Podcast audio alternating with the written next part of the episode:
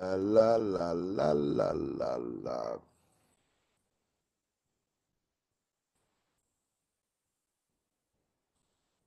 Haverá um justo que domine sobre o sonho de. Será da manhã. Bom dia, ô irmão Everton. Bom dia, pastor. Bom dia, irmãos e irmãs. Bom dia, Aninha, de cabelo novo. Bom dia. Bom dia, irmão Kisley, chamado Vulgo Kisley. Bom dia. Bom dia, bom dia, irmãos. Celinha. Bom dia. Bom dia, Marta. Bom dia. Bom dia, dona Nilma. Bom dia. Bom dia, dona Lu. Bom dia, senhor pastor. Bom dia, irmãos. O, o, o que você tá? Onde? No, no planeta? No, em Marte?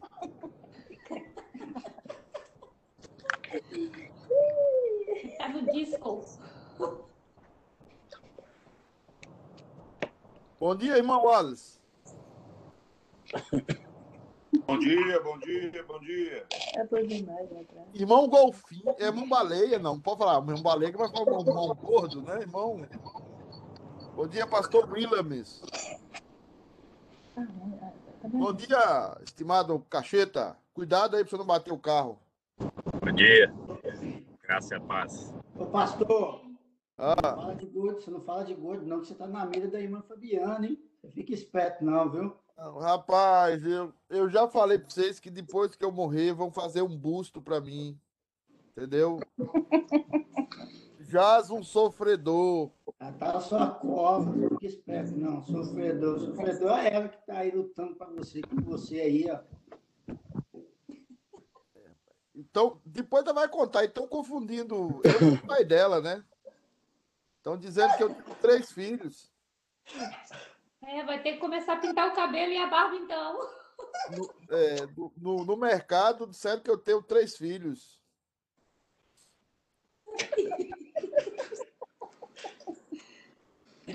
O pior é que vou dizer que só um é meu, né? Que é que.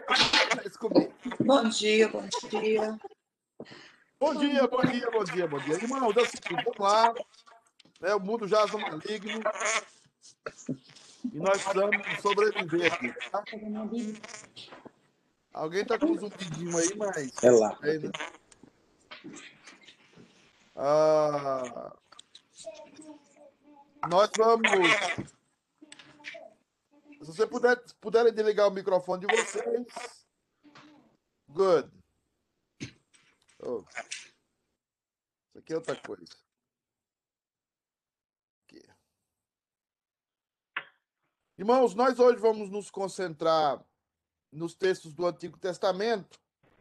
Eu acho que a gente já começou a falar sobre eles. E eu gostaria da gente. Vou, vou chegar aqui no crédito de Atanásio. Mas deixa eu. Nós basicamente terminamos os textos da Trindade e do Novo Testamento. E eu gostaria de começar com vocês com o Antigo Testamento. E são textos que indicam, já indicavam a pluralidade na divindade. Vamos orar.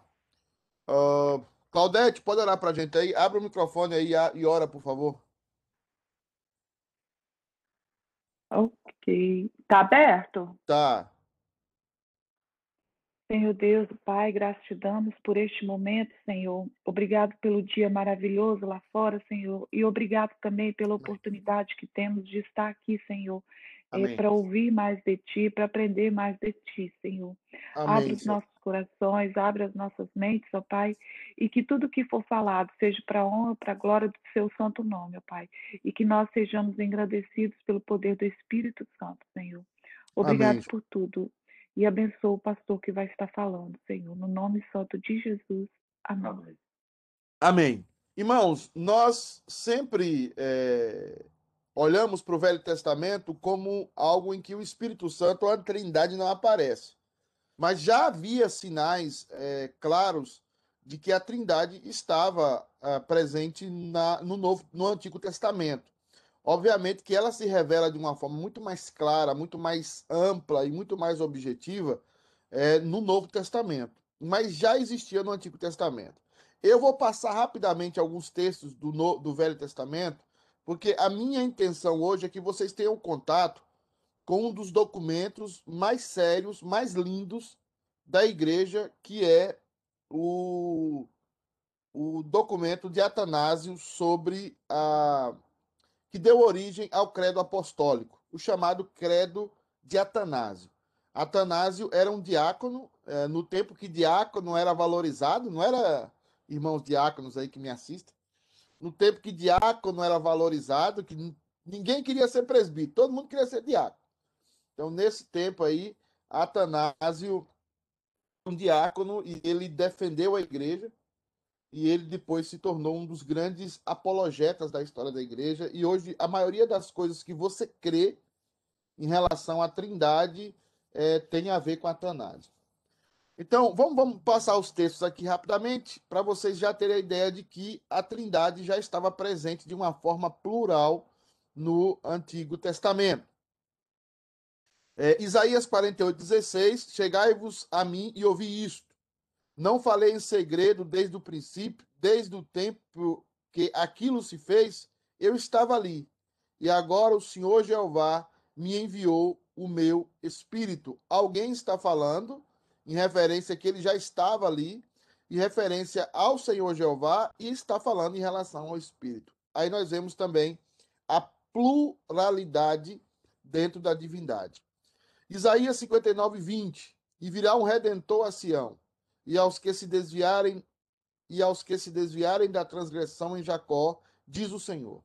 Quanto a mim, esse é o meu conserto com eles, diz o Senhor. O meu espírito está sobre ti e as minhas palavras que pus na tua boca não se desviarão da tua boca, nem da boca da tua posteridade, nem da boca da posteridade da tua posteridade, diz o Senhor, desde agora e para todo sempre. Nós temos um redentor que virá a Sião, nós temos um Senhor que fez o conserto, nós temos o Espírito que ele colocará em nós, temos também aí, mais uma vez, a pluralidade da divindade. Uh, e Isaías 61, 1, o Espírito do Senhor Jeová está sobre mim, Jesus abriu esse texto na sinagoga, porque o Senhor me ungiu para pregar boas novas aos mansos, ou seja, o Espírito do Senhor Jeová está sobre mim, porque o Senhor me ungiu. Quem está falando isso? Depois todos vamos saber que é Jesus que está falando isso, né? Enviou-me a restaurar os contritos de coração, a proclamar liberdade aos cativos e a abertura de prisão aos presos, a pregoar o ano aceitável do Senhor e o dia da vingança do nosso Deus, a consolar todos os que choram, ou todos os tristes, a ordenar a seca dos tristes de Sião, que se lhes dê ornamento por cinza, óleo de gozo por tristeza, veste de louvor por espírito angustiado, a fim de que se chamem árvores de justiça, plantados do Senhor para a sua glória. Também aí nós vemos a Trindade.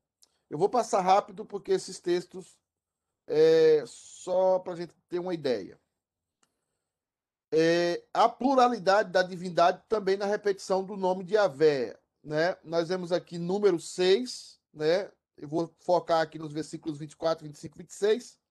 O Senhor te abençoe e te guarde. O Senhor faça resplandecer o rosto sobre ti e tenha misericórdia de ti. O Senhor sobre ti levante o seu rosto. Também aí nós vemos presença de pluralidade na divindade. É... E aí tem um texto da comunicabilidade. Deixa eu abrir um pouco aqui, tirar um pouco aqui, porque eu sei que vocês vão estar dormindo, porque essa aula é chata, mas eu preciso da atenção de vocês. Eu vou sair um pouco aqui da apresentação e eu quero falar um pouco sobre algo que talvez não é dito muito por aí, talvez, e eu quero conversar com vocês. Abre as câmeras aí. Quem já ouviu falar de. É, pouca gente está com as câmeras ligadas. Quem já ouviu falar da comunicabilidade da divindade? Quem já ouviu falar aí?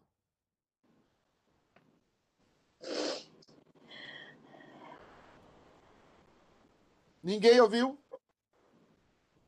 Repete, por favor, pastor, da A comunicabilidade da divindade. Quem já ouviu aí falar?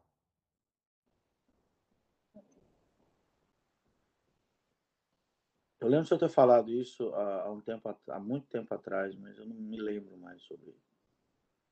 Certo? Essa, essa é uma doutrina que nós vamos, para combater os testemunhos de Jeová, precisa entender a comunicabilidade, a comunicabilidade da divindade. Como Seriam é os que atributos? Como? Seriam os atributos comunicáveis e incomunicáveis? Não, É os atributos comunicáveis e incomunicáveis são em relação, são em relação a nós. Deus tem os atributos comunicáveis, que são aqueles atributos que nós temos é, referência e também experimentamos numa dose imperfeita. E tem os atributos incomunicáveis que nós não temos nenhum tipo de paralelo, que nós aceitamos, mas não entendemos. Porque nós é, não, não, de alguma forma, nós não usufruímos desses atributos incomunicáveis, como a eternidade, por exemplo, é um atributo incomunicável de Deus. E também a sua invisibilidade é um atributo incomunicável. Agora, eu estou falando de comunicação de Deus para com Deus. Já ouviu falar sobre isso vocês? Eu sei que está um sol bonito lá fora, uma vontade de gente sair correndo. Vamos, gente, abre os microfones. Você já ouviu aí, ô Everton? Não, Não ouviu, não? não, pastor. Estou esperando aqui você explicar para nós, para nós aprender. Ó, Jesus diz assim: Eu não sei o dia. Ele estava mentindo, ô Wilson? Da vinda dele? Mentindo, não. Não mentindo, né? Mas como é que Jesus não sabe? Jesus, Jesus não sabe ah, o dia da volta dele, rapaz?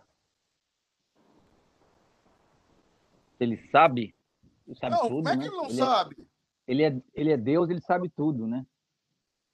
É, É? E, mas ele não sabe a comunicabilidade, não? Ô, perdão. ele- Ah, o dia que ele vai voltar, não? Jesus falou que eu sou, né? Então ele é próprio Deus, certo? Então ele tem a mesma comunicação. Sim, eu, tô, Mas, eu é- quero confundir a cabeça de vocês. Mas como é que ele não sabe, eu, ô Wilson? eu acredito, como homem, também, além dele, ser, dele estar, né, como ele, ele é Deus, mas como homem ele, ele estava limitado a, essas, a esse tipo de resposta, naquele momento.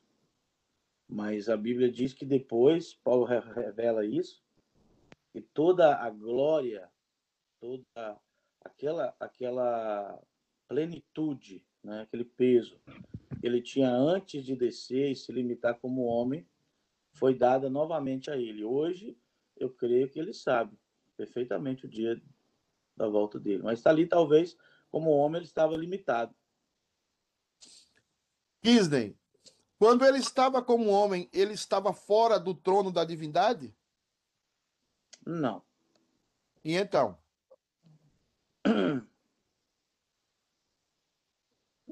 Mas é, eu ainda permaneço nesse ponto. Eu acho que havia é, limitações a respeito de desse ponto de, de vista do retorno dele, porque é, ele disse, né, que nem o filho, nem os anjos, somente o pai. Então, ele estaria mentindo também? Eu tô perguntando. É, eu tô, eu Você tô tá igual dando rolando Lelo, né? Não, eu o tô que te seria? Eu, eu tô te dando o texto. Ele fala, nem o filho, nem os anjos, somente o pai. O pastor. Então, ali eu acho que ele estava, igual eu repito, eu acho que havia uma. uma, uma... Isso que o senhor falou aí, em ah, sei lá, é comunicabilidade. Comunicabilidade da divindade. Isso. Eu acho que havia ali umas restrições naquele momento, devido à situação ali. Ó, é importante nós entendermos, e aí nós vamos trabalhar sobre isso se sobrevivemos até lá, que existe uma comunicação da essência divina de Jesus com a sua essência humana. Ou se você preferir, é, a sua. A palavra certa não é essência. A essência é a palavra que dá origem a outra palavra, mas eu me passou aqui a outra palavra. Ah, que é uma, que é uma palavra de caractere, né? de, de característica. Mas a, a essência divina de Jesus, a, a natureza, aleluia, a natureza divina de Jesus e a natureza humana de Jesus, elas são hipostáticas. Ô, ô Everson, o que é hipostática?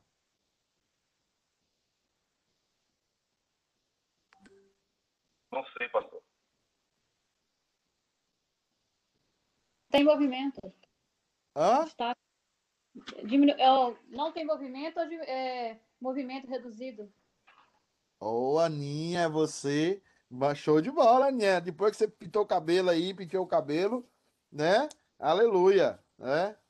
É, A união de Cristo com Cristo é uma união hipostática.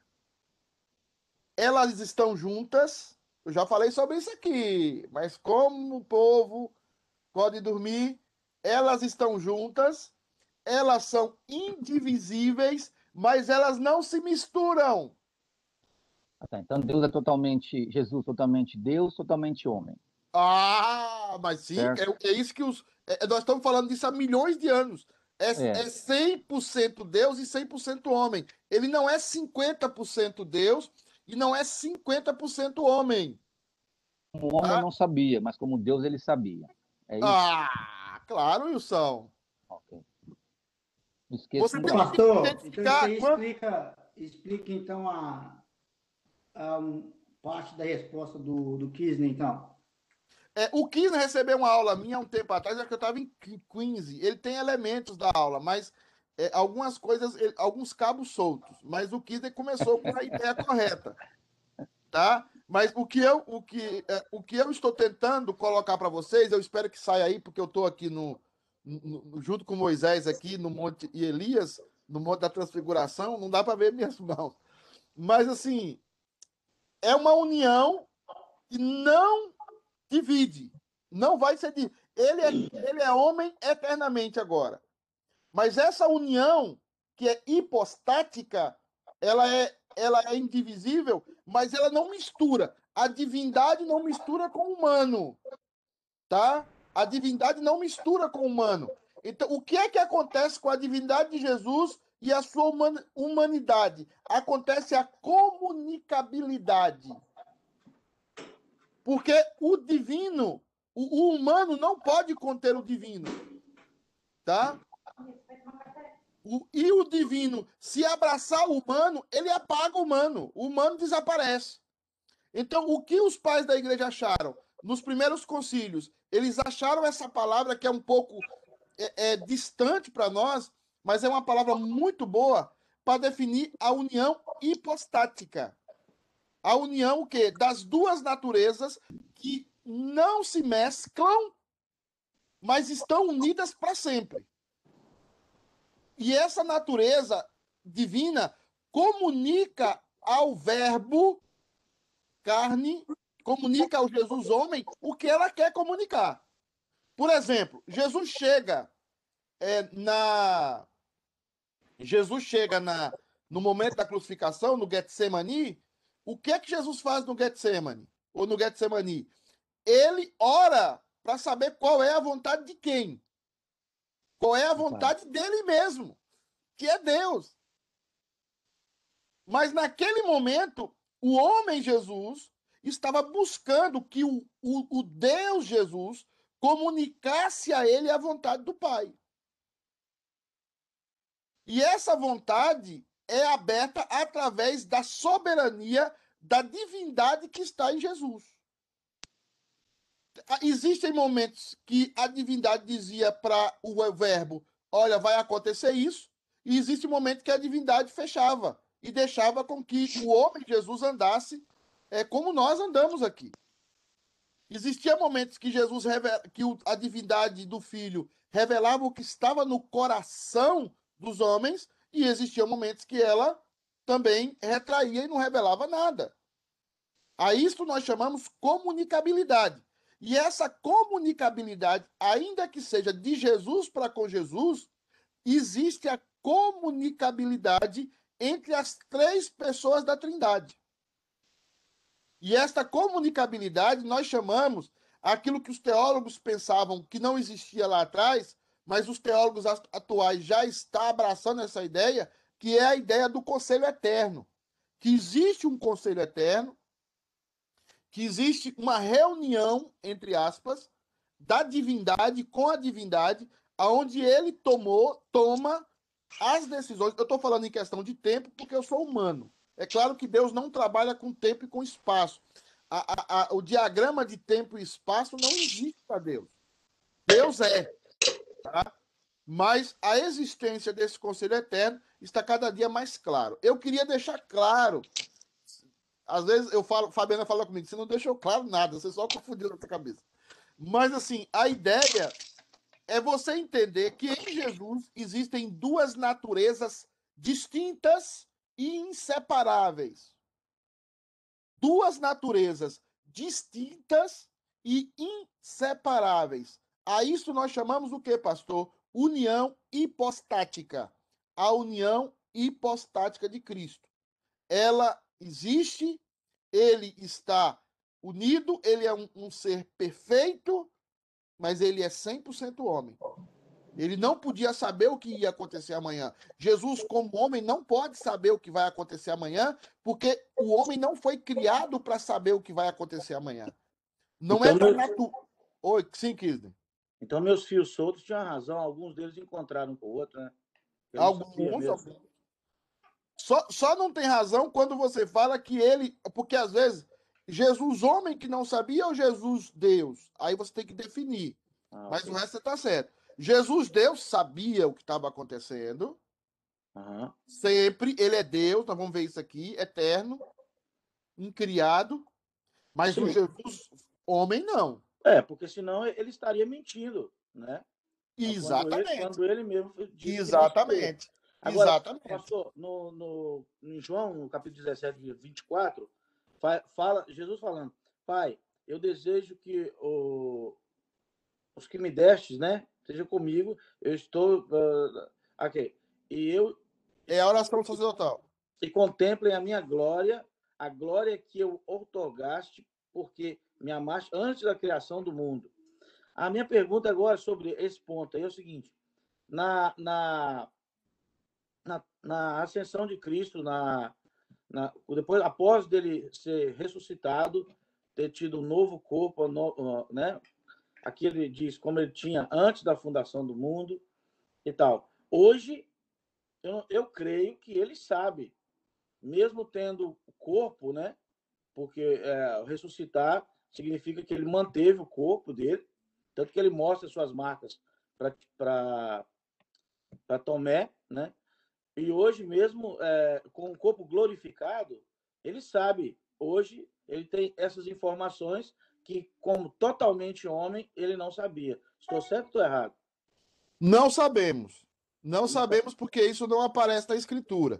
Existe uma condição é, correta, existe uma, uma tendência e uma probabilidade de que Jesus saiba hoje o dia da sua volta como homem, glorificado. Porque entenda, a glorificação de Jesus como homem é a nossa glorificação. Sim. Tá? Nós seremos como ele é, não, não como divindade, mas como homem. Sim. Então, a, a, a Bíblia fala que ao que o chamou, também predestinou, ao que, ao que predestinou, também santificou, ao que santificou, também glorificou. Então, nós, nós vamos ser, todos nós vamos entrar no estado de glória. Jesus está no estado de glória e nós todos iremos para o estado de glória. É por isso que nós ressuscitaremos em carne, não numa matéria diferente da carne. Jesus era carne depois que ele ressuscitou. Tá? Nós não vamos ter superpoderes, não. Nós não vamos ter asinha, é, nós não vamos brilhar, igual o hino que fala lá, brilhando igual o sol. Aquilo ali é tudo heresia antiga. Só está nos hinos antigos. Né? É, é, é heresia tudinho. Tá? É, é... Ou então fazer igual a música do Gessé. Vou voar, quem dera fosse agora. Não, nós não vamos voar, tá? Nós não vamos voar, nós não vamos ter asa nunca. Porque Deus não nos fez com asa. Tá? Deus não fez a gente com asa. Agora botar uma asa no Everton, você imagina o tamanho? Botar uma asa no Mas- Disney, tem que ser uma asa dupla. Mas o corpo de Cristo glorificado, você lembra que os discípulos estavam todos com janelas e Cabeça portas dessa aí tem que ser três asas. Deixa ele falar lá. O que quis? Importante a sua observação. o corpo glorificado de Cristo, é, a- nós temos a, a comprovação das Escrituras que quando os discípulos estavam reunidos, ele entrou, e as portas e as janelas estavam fechadas. Né? É bom saber, a gente não vai ter asa, não. Mas Aí você corpo- tá, aí você tá confundindo. Você tá confundindo de novo as duas naturezas. E não é só você, não. 90,9% das pessoas não sabem identificar em Cristo quando ele está, está agindo como Deus, Filho, e quando ele está agindo como o homem é, é, redentor. Aí é que está a diferença. Quando Jesus entra naquela casa a- a- e não, não usa a, a, a porta, ele está dizendo que ele é Deus. Mas ele, o corpo dele é físico. O corpo dele não é um corpo é, é transcendente à matéria. Mas É a Bíblia que- diz que nós teremos o corpo semelhante ao do Senhor Jesus. Exatamente. Nós, É nós, vamos, nós não vamos ter, nós não vamos ter é, corruptibilidade.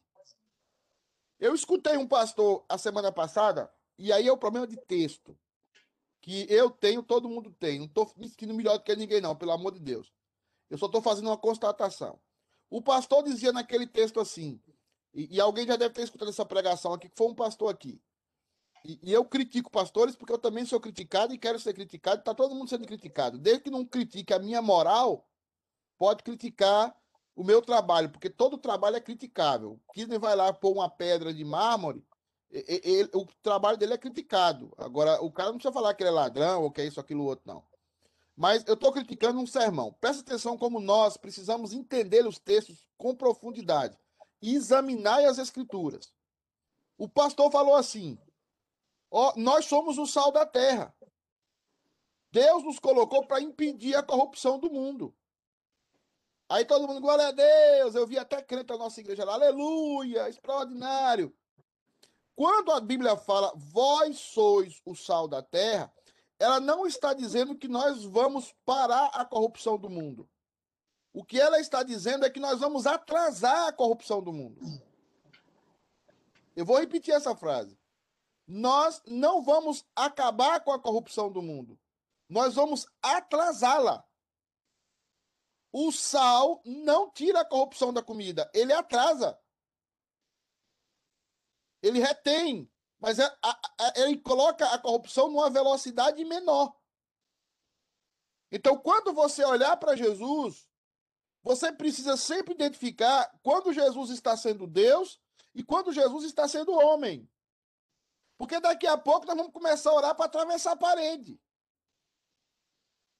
Tá? E aí nós, vamos, nós, não vamos, nós vamos sair completamente da nossa natureza como ser humano. Nós somos chamados para ser físicos, nós somos chamados para ter corpo, nós somos chamados para comer.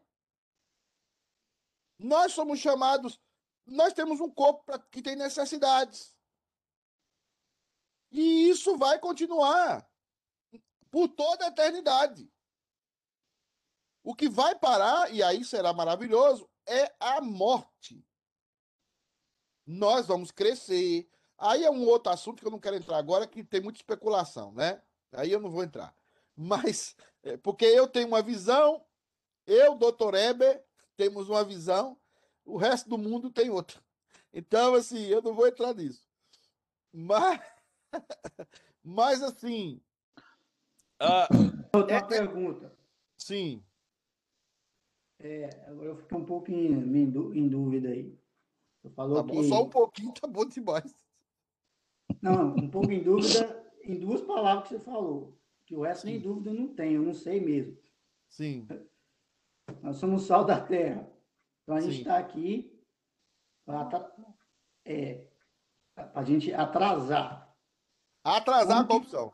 a corrupção. Então, como que funciona esse processo? Como que o Everton vai, o, a- é, o- perdão, como Deus vai nos é, capacitar para atrasar esse processo? Como isso funciona? Nós vi- vivendo a vida cristã, sendo honesto, sendo sério, lutando pelos valores eh, bíblicos, os valores que Deus deixou para toda criatura, os valores que Deus deixou para toda a sociedade, lutando por isso. Só que e- e- lutar por isso é um atraso. Ele vai, ele, ele- nós não vamos ter a vitória cabal sobre isso, porque esse mundo precisa ser destruído. O apóstolo Pedro chega a falar em pós de moléculas, em poeira. O mundo precisa ser completamente des- destruído. Assim como o nosso corpo é completamente destruído. Você todo dia Precisa ser destruído ou ele vai ser destruído? ele precisa ser destruído porque Deus vai fazer nova todas as coisas. Porque a corrupção, se eu eu vou sempre é como um cortar um galho. Eu corto e ele nasce de novo. Eu corto e ele nasce de novo. O que Deus fará é cortar a raiz. O que a igreja precisa entender é que ela está atrasando o juízo final também, atrasando entre aspas. Quando eu falo atrasar, é, eu estou falando é, segurar até a revelação de todos os eleitos. Quando todos os eleitos tiverem sido salvos, o mundo será destruído. No, no começo da sua pergunta, que o Kizzy começou a responder, o senhor falou em relação a, os testemunhos de Jeová. Então, qual é a resposta nisso daí que o senhor falou para o testemunho de Jeová? Por que eu estou perguntando isso? Eu trabalho com três. Sim, os testemunhos, a ideia do testemunho de Jeová é que nós vamos mudar a terra aqui. O testemunho de Jeová tem uma herança no pós-milenismo, que é até uma, uma live que eu quero fazer, foi até sugerida pelo pastor Leandro, que é um, um caso que eu mais ele chegamos à conclusão que o grande problema no Brasil, por exemplo, por que, que nós somos loucos por Bolsonaro ou loucos por Trump, ou, ou- ou odiamos Biden e odiamos Lula, por exemplo? Por que, que nós vivemos nessa polarização? Porque nós somos filhos de uma doutrina que nem conhecemos, chamada pós-milenismo. Que nós vamos melhorar o mundo. Que, que nós vamos transformar o mundo e o mundo vai viver os mil anos de cristianismo. Então, a igreja deixa de ser profeta e passa a ser um agente civil no mundo. Vamos dominar o mundo. Jesus vai sentar no trono, nós vamos dominar o mundo com sede de justiça, bater o pau na cabeça do povo. E isso é uma heresia que está sustentando, que está suscitando. Isso foi muito falado nos grandes avivamentos aqui nos Estados Unidos, o primeiro e o segundo grande avivamento aqui nos Estados Unidos. Foi falado que o evangelho ia dominar o mundo. E que depois de dominar o mundo, Jesus reinaria mil anos. Essa era a ideia. E essa ideia voltou. Com a ascensão do, do, do Donald Trump, com a ascensão do, do, do Bolsonaro no Brasil. Eu não estou dizendo aqui que eu sou contra Lu- Bolsonaro ou a favor de Lula, ou vice-versa, pelo amor de Deus. Tá? Eu tenho as minhas convicções, mas de direita. Mas eu sei que direita não é o evangelho. Tem elementos do evangelho, mas não é o evangelho. Tá? Assim como esquerda tem menos elementos do evangelho, mas tem. Tá? Não é tudo da esquerda que é hor- horrível, mas a maioria é. Então, o que nós devemos viver é acima. Por que, que eu chamo a atenção disso? Porque quando você pega. Lá, lá em Stibos, o Kisney lembra, eu falei: não coloque a confiança em ninguém, em nenhum partido, em nenhum homem. Nós não confiamos em homens. Porque esse mundo está condenado. É tanto que ah, tem outro versículo aqui, ó. Eu preciso fazer essa montar esse programa. Outro versículo aqui que nós destruímos o versículo. Destruímos. A gente bota lá. Vamos orar pelo Brasil. Aí coloca o texto embaixo. Feliz a nação cujo Deus é o Senhor. Qual é? Que nação Deus é o Senhor? O Brasil? Os Estados Unidos? A única nação que Deus é Senhor é a igreja. É a igreja. O Brasil, Brasilzão nosso, vai ser destruído. Então, quando eu falo isso, por que eu falo isso? Porque é nessa época que surgem os testemunhos de Jeová. E o testemunho de Jeová vem com duas questões. Ele vem com a questão que Deus não, não é trino, Deus é um só. Ele vem com a questão de que a matéria é ruim, tá? Que Jesus Cristo não pode ser é, é, Deus, ele é um ser criado de forma especial.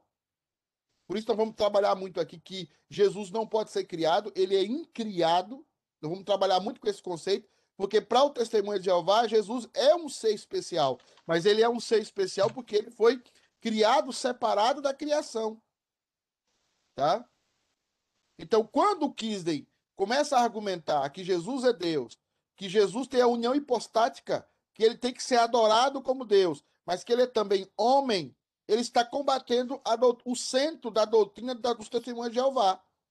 E quando ele entende que esse mundo vai se desfazer em pó de molécula, quando ele vai se destruir, ele está combatendo tanto a heresia do pós-milenismo, que nós vemos por aí hoje ascendendo, quanto a heresia dos testemunhos de Jeová, que fala que nós vamos dominar o mundo.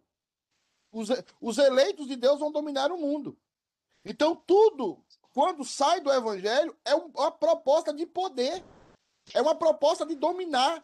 E nós cristãos temos que parar com isso. Nós temos que parar com essa ideia doida de dominar o mundo, como o Pink Cérebro. Lembra do Pink Cérebro, o seu plano para dominar o mundo? Tem muito cristão assim. Nós não estamos nesse mundo para dominar. Nós vamos ser sempre a minoria. Nós vamos ser sempre a ralé, como diz Paulo. Não há muitos poderosos no nosso meio. Não há muitos ricos no nosso meio. Não, não há muitos sábios e entendidos no nosso meio. Não que não haja ricos. Não que não haja gente muito inteligente. Não é isso. Mas é que a maioria desses não estão conosco. Não estão. Então nós temos que pôr na cabeça aquilo que Jesus falou para Pilatos e para Herodes. Meu reino não é desse mundo. Agora, por, por um outro lado, por um outro lado, Deus é dono de tudo. É a sua soberania. Ele diz: Minha é a terra, nos que, os, que, os homens que nela habitam e tudo que nela há. Tudo Pastor, é de Deus. Então, só, assim. Só para finalizar, eu, eu, não, eu não concordo com que esses irmãos fa já falaram para mim, já tentaram argumentar muitas vezes. E só que uma coisa que eu sempre é, eu reparei nos três é a convicção das coisas que eles falam. Eles acreditam naquilo e eles falam para todo que estiver perto dele. Eles estudam aquilo e eu confesso que eu, eu não posso falar pelos outros irmãos, eu fiquei com vergonha, porque é, ele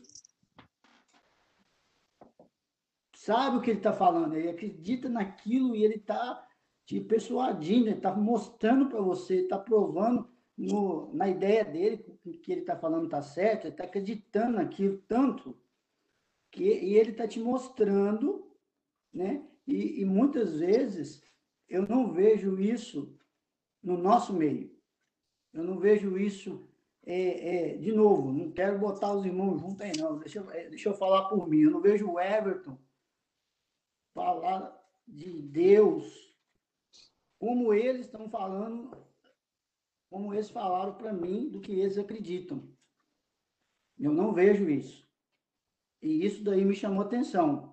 Eu, eu, eu confesso que eu fiquei com vergonha.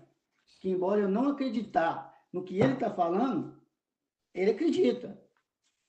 E acredita fielmente. Ele argumenta com qualquer um, ele te mostra dados, ele, abre, ele mostra lá a Bíblia dele para você, ele te traz revista, e ele te acompanha, e, e, e, eu, eu, eu não vejo isso no nosso meio. Ô Everton, é, isso, isso foi uma discussão no seminário é, JMC, porque nós lá em Moema, que era onde o seminário está em São Paulo, Zona Sul, você deve conhecer Moema, perto ali do Shopping Pirapuera, do, cruzado pela vereadora Zé Diniz. Só lugar é, Hã? Melhor lugar do mundo. Então é o seguinte: os testemunhos de Jeová chegaram até o seminário, bateram na porta e evangelizaram o nosso porteiro. O grande. Pro... Aí o que aconteceu? Houve uma mudança no seminário por causa disso.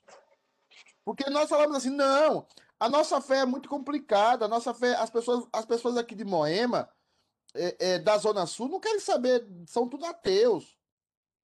Só que aí, quando o seminário começou a sair de turmas para evangelizar na vizinhança, os cultos do seminário começaram a ficar lotados. O qual é o problema nosso? E aí é o que eu estou fazendo na live lá, tentando colocar aquilo. Nós, qual é o problema da City K Unite hoje? Existe um grupo da igreja que quer servir a igreja. E existe um outro grupo que quer se servir da igreja. E se a igreja não serve a ele, e ele ainda critica. Criticar o programa, criticar fulano, criticar ciclano, esse pastor aí, aquilo, aquilo outro. É uma pessoa que consome igreja. O que que acontece? Qual é a diferença nossa? Os Quando nós estudamos os testemunhos de Jeová no seminário, eles têm que dar 30 horas por semana para a igreja deles, para o salão do reino. Quantos de nós aqui dá 30 horas para a igreja na semana? Pastor, eles não abrem mão, eles não vêm trabalhar. Eles falam: esse e esse dia eu não venho trabalhar, porque eu tenho que servir a igreja. Pastor, eles não vêm. Você pode falar: eu vou mandar você embora se você não vir. Eles falam: tá bom, então eu vou embora. Eu não venho, eles não vêm. Não vem. Sim. É claro, é claro que nós estamos falando do medo, nós estamos falando de, um, de uma falsa religião. Acontece a mesma coisa com o muçulmanismo. Mas o cristianismo que nós entendemos que é a verdade, e se você for comparar tanto o muçulmanismo como os testemunhos de Jeová, você vai ver que o cristianismo está anos-luz à frente deles. O problema nosso, e eu já falei isso até numa barbearia, uma mulher me perguntou: você é da igreja presbiteriana? Você sempre fala, eu sempre vou lá e converso da igreja presbiteriana no, no, no, no barbeiro Léo aqui de Medford. E aí eu falo com ele, e eles falam assim: você, você, eles são todos da igreja cristã do Brasil. E aí eu falo assim: eles falam, mas o senhor acha que a igreja é, é perfeita, não tem nenhum problema? Eu falei: não. O maior problema nosso presbiteriano é que nós somos preguiçosos. E somos. E somos.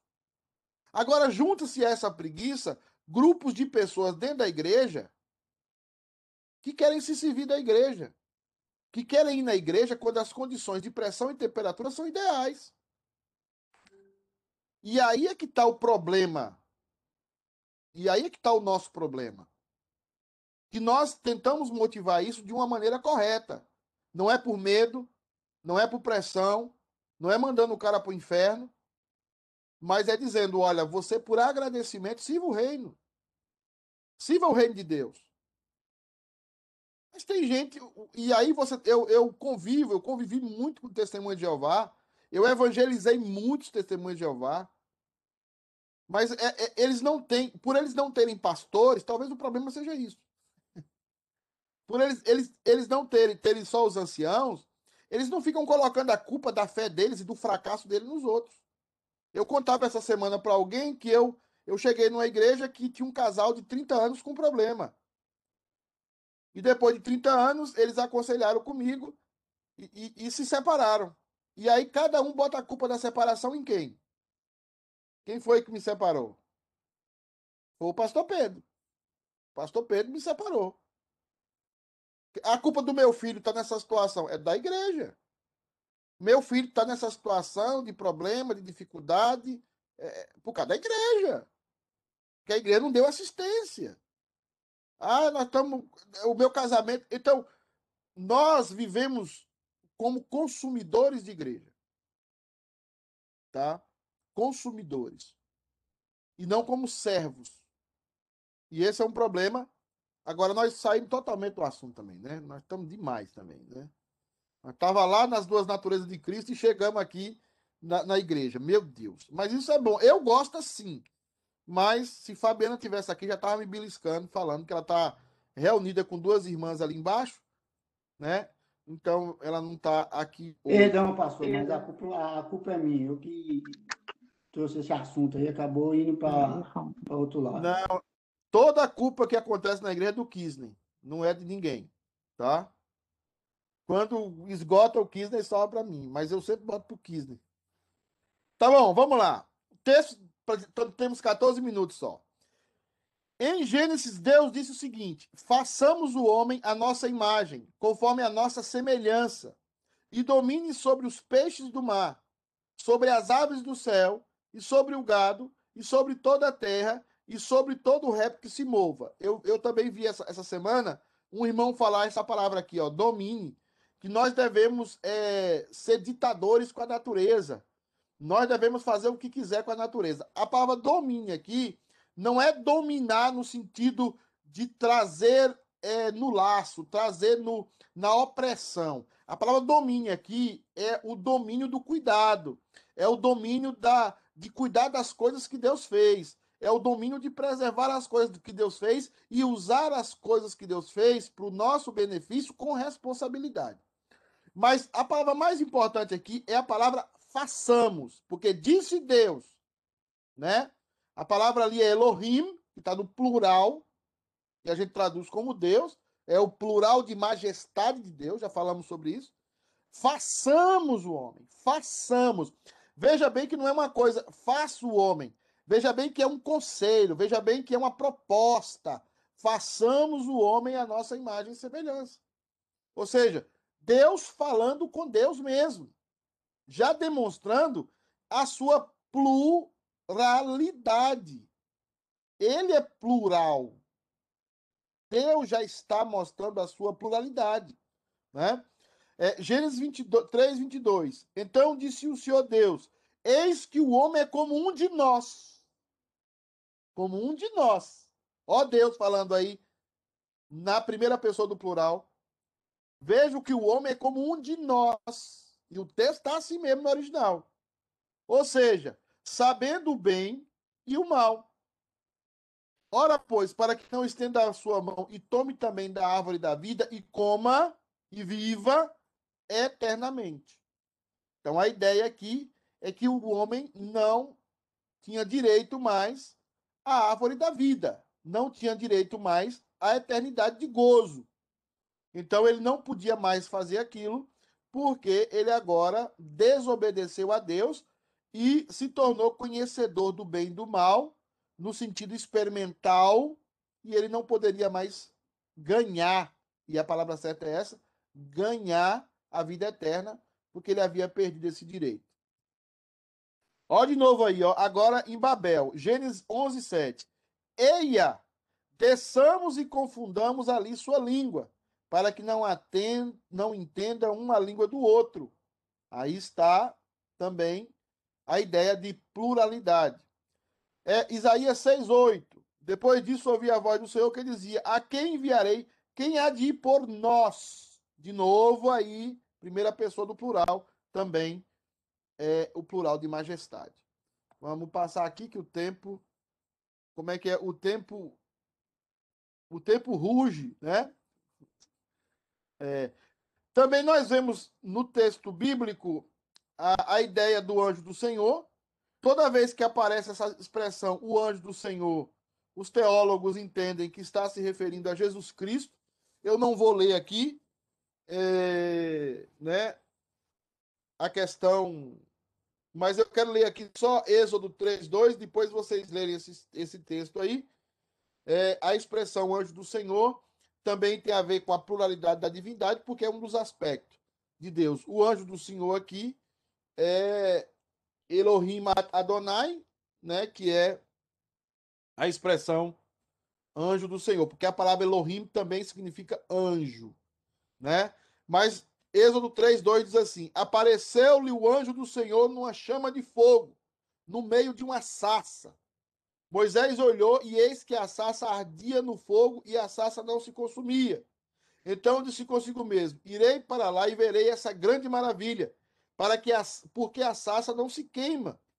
Vendo o Senhor que ele se voltava para ver, Deus, do meio da sarça, o chamou e disse. Então você vê, Deus e o anjo do Senhor aí estão no mesmo pé de igualdade. O anjo do Senhor apareceu numa sarça, e quem fala do meio da sarça? Quem fala do meio da sarça é Deus. E ainda Deus reitera isso. Ele diz: Eu sou o Deus de teu pai, do, do Deus de Abraão, o Deus de Isaac, o Deus de Jacó, o Deus de Moisés, mostrando aí também pluralidade na expressão anjo do Senhor.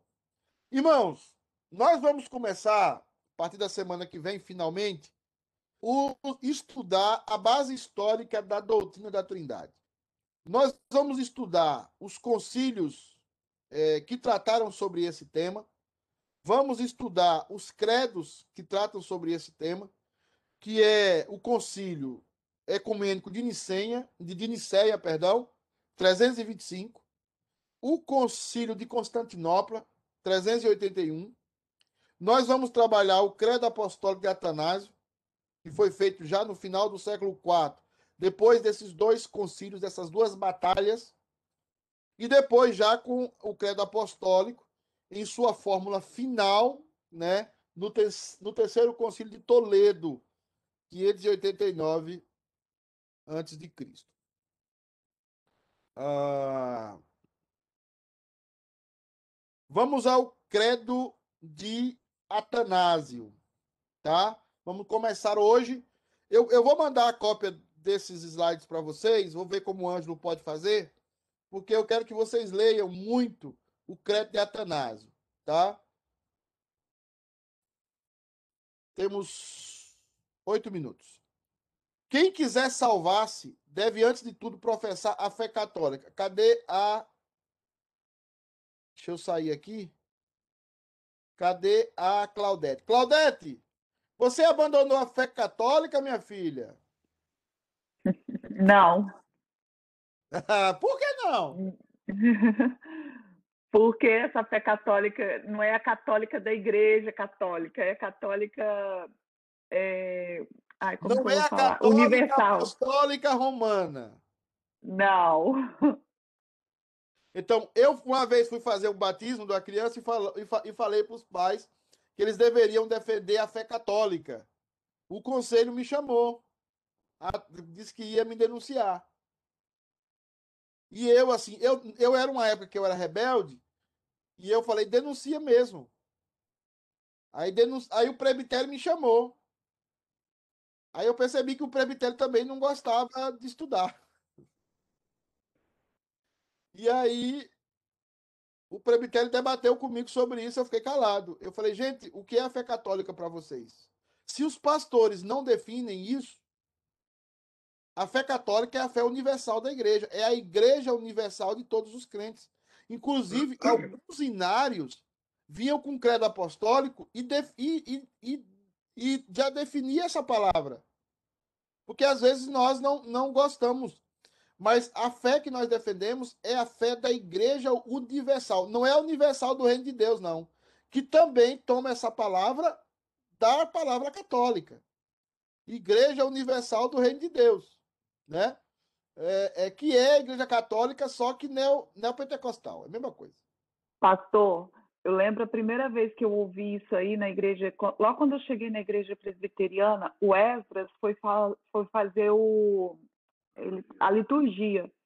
E aí ele gostava de falar sobre o credo, né? E no credo tem é, é, católica apostólica, né? Aí eu peguei e falei assim, gente, olha ali, ele está falando da igreja católica, mas eu não te... mas para mim, quando falava católica, se referia à igreja católica. Sim. e é muita coisa, por isso que hoje, é, eu acho que é por isso aí que hoje a Igreja Católica bate muito na tecla que ela é a Igreja de Cristo, né? Sim, sim. Por causa, sim. Por causa dos pais por da causa... igreja, por causa da história da é... igreja. Mas há uma lacuna aqui é, é, de quatro séculos até que a Igreja Católica se institui, se institui, institui, institui, ou palavra, se institua como igreja. Então existe 400 anos aí que não teve Igreja Católica Apostólica Romana.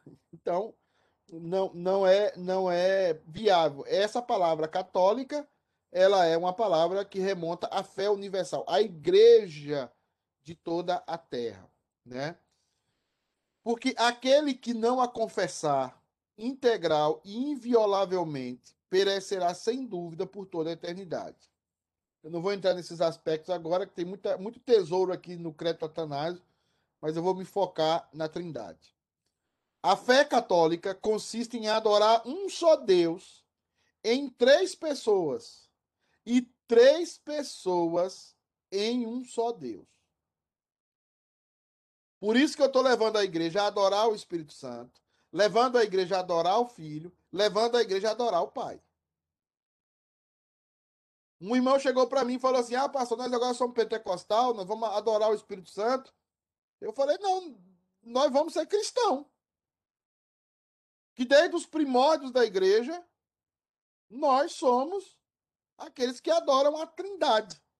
E aqui está um documento, né, do ano, do, do, dos primeiros anos da igreja, do ano 300 da igreja, que está falando aqui e, e exatamente isso consiste em adorar um só Deus em três pessoas e três pessoas em um só Deus.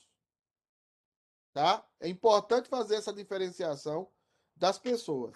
Aí ele reitera. Sim? Uma pergunta. Ah, você já explicou isso na, na segunda-feira, tá? mas eu acabei uh, esquecendo algumas partes dessa explicação. Por que, que tem essa separação em Deus Pai, Deus Filho e Deus Espírito Santo? Por que tem que ser assim? Por, nós vamos ver isso também em Atanásio. Por causa da procedência. Pro, a palavra é procedência. O filho procede do pai. Por isso que o pai é a primeira pessoa e o filho é a segunda. O Espírito Santo procede do pai e do filho. Por isso que ele é a terceira pessoa. A, o que define a nomenclatura e a numeração adjetivada à Trindade é a procedência. Quem procede de quem na história da humanidade, quem procede de quem na história da criação e como eles se revelam. Então, o filho procede do pai e o espírito procede do pai e do filho. Tá? Procedência. Ok. É procedência. A fé católica consiste em adorar Aí, aí ele, ele fala no 4. Tá de vermelho. Não sei quem colocou de vermelho, foi eu. Sem confundir as pessoas, nem separar as substâncias. Olha aí a união hipostática. Tá? Nós não podemos se, nós não podemos é, confundir uma pessoa com a outra. A palavra confundir aqui vem do verbo, do verbo fundir, de fundição. O Pai é o Pai, o Filho é o Filho e o Espírito é o Espírito. Não, não funda essas pessoas. Não, não tenha é, é, é, uma reação de colocar uma dentro da outra. Eles são três pessoas separadas, mas tem uma só substância. Tá? Que é a substância usada para Jesus, que é homúcios, que a gente já falou sobre ela, homúcios da mesma substância, né? Então não pode separá-los. Aí, o quinto ponto do crédito de Atanásio. Porque uma só é a pessoa do pai. Ó, separado. Uma só é a pessoa do pai.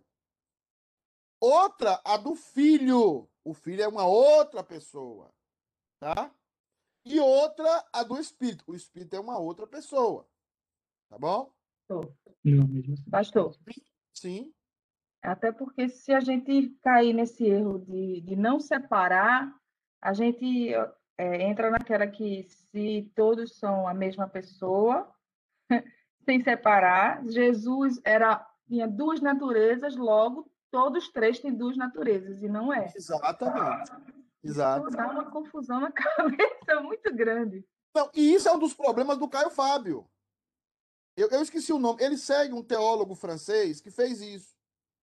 E essa confusão na cabeça do Ricardo Gondim, que leu o mesmo cara que o Caio Fábio indicou. Eu já li esse cara, mas como eu não sou tão inteligente como eles, a doença não me pegou. Tá? Mas esse cara vai humanizar Deus. Aí por isso que você vai ver. Essa é a frase desse francês. Eu esqueci o nome dele, o nome dele é complicado. É, o, o, o Goldin vai usar a frase dele simples. Ele vai dizer uma frase como esse francês começa. Ele vai dizer assim: Eu não creio num Deus que mata pessoas. Eu não creio num Deus que, que elegeu uns e, e preteriu outros. Essa, essa é a frase desse francês. É a humanização em Deus. Deus fala para os outros, para nós, não matarás, mas essa lei não é para Deus. Deus não está sujeito à lei. Tá? Deus não está sujeito à lei. Então, é, é, é, isso que a gente vai ver aqui. Deus não está sujeito à lei como eu estou. Então, colocar Deus no lugar de Deus, aí Calvino vem lascando todo mundo quando ele fala isso, né?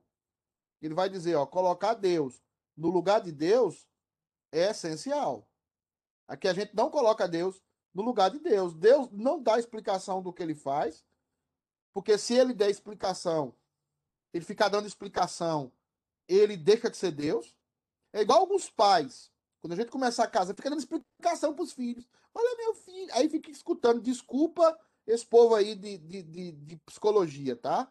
Desculpa, peço perdão, de antemão, tá? Não tô querendo ofender ninguém. Eu acho muito válido a psicologia mas a psicologia não sara ninguém nem substitui a fé e nem substitui o pastor. Tá?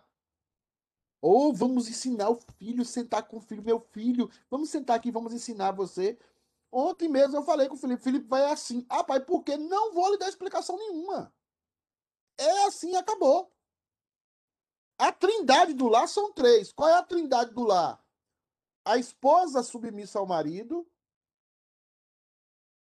a esposa é submissa ao marido. O marido é, ama a esposa e o filho obedece. Ah, pastor, o senhor nunca vai dar explicação? Claro que não é isso que eu estou falando. Eu não sou doido. Quer dizer, não sei se eu sou doido. Aí também é outra coisa que eu. Aí depende de cada um. Né? Mas a, a, a excessividade de explicação para o filho cria um revoltoso. Um revoltoso na vida. Porque Deus não dá explicação de tudo. Não dá. Por que, que eu, eu, eu, eu, eu, eu, eu não tenho resposta para milhões de coisas? Porque Deus não, não as deu. E eu preciso aceitar isso. Às vezes, nós, dentro dessa situação, nós temos que. Tem algum aqui. É, o Cachê está falando, Deus esclareceu para Jó? Não. Deus fez 70 perguntas para Jó. Quem sabe disso é o Kizzy. O Kizzy gosta disso. Quantas perguntas foram, Kizzy? 70? 74. Oh, 74. 74. Então, pastor, oi. A, a explicação da minha mãe muitas vezes era, era uma explicação bem sábia. Era uma varada nas costas, bem dada mesmo, e, e perguntava: se quiser voltar aqui, eu explico para você de novo. É, eu não, eu não iria tão, não, tão longe, né? É, claro que é importante a, a, disciplina, mas eu, eu, quero, eu quero colocar no coração de vocês o seguinte. Nós precisamos, assim como Deus nos cria nós, nós precisamos criar os nossos filhos. Primeiro, amá-los e ter a condição de dar a vida por eles.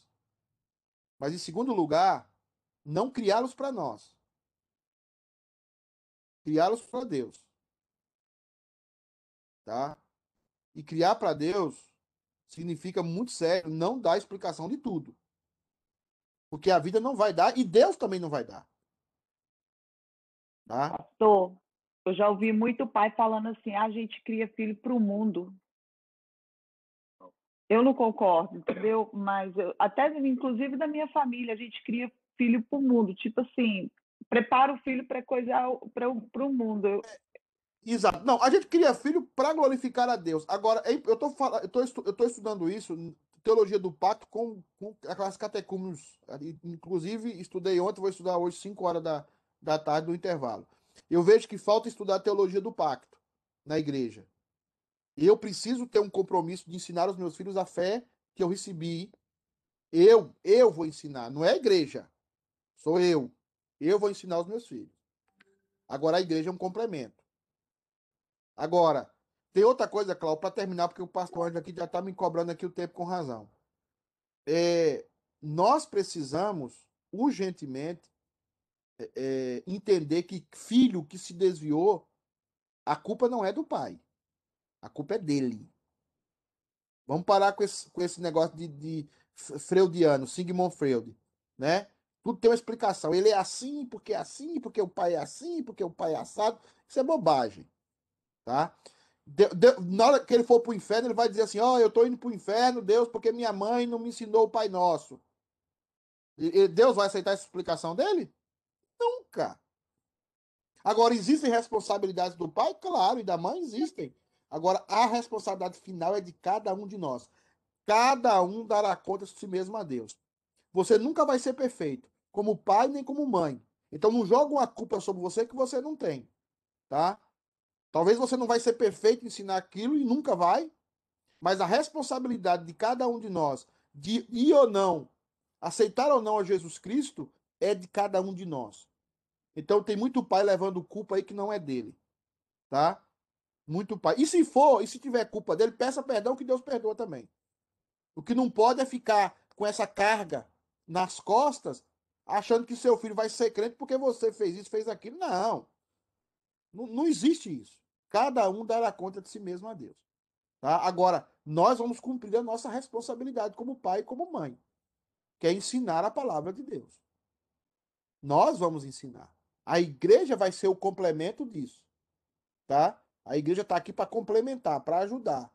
Mas o pai e a mãe é que ensina e que educa. Ah, irmãos, eu vejo vocês na última classe. Hoje nós temos um tema especial. Uma igreja segundo o coração de Deus na escola dominical.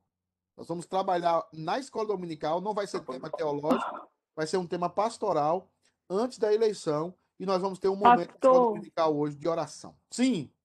Eu tinha uma pergunta aqui, mas eu acho que não dá mais tempo não, né? Faz a pergunta rapidamente. Quando, quando fala assim, crê no Senhor Jesus e assim será salvo tu e os teus de tua casa. Como é?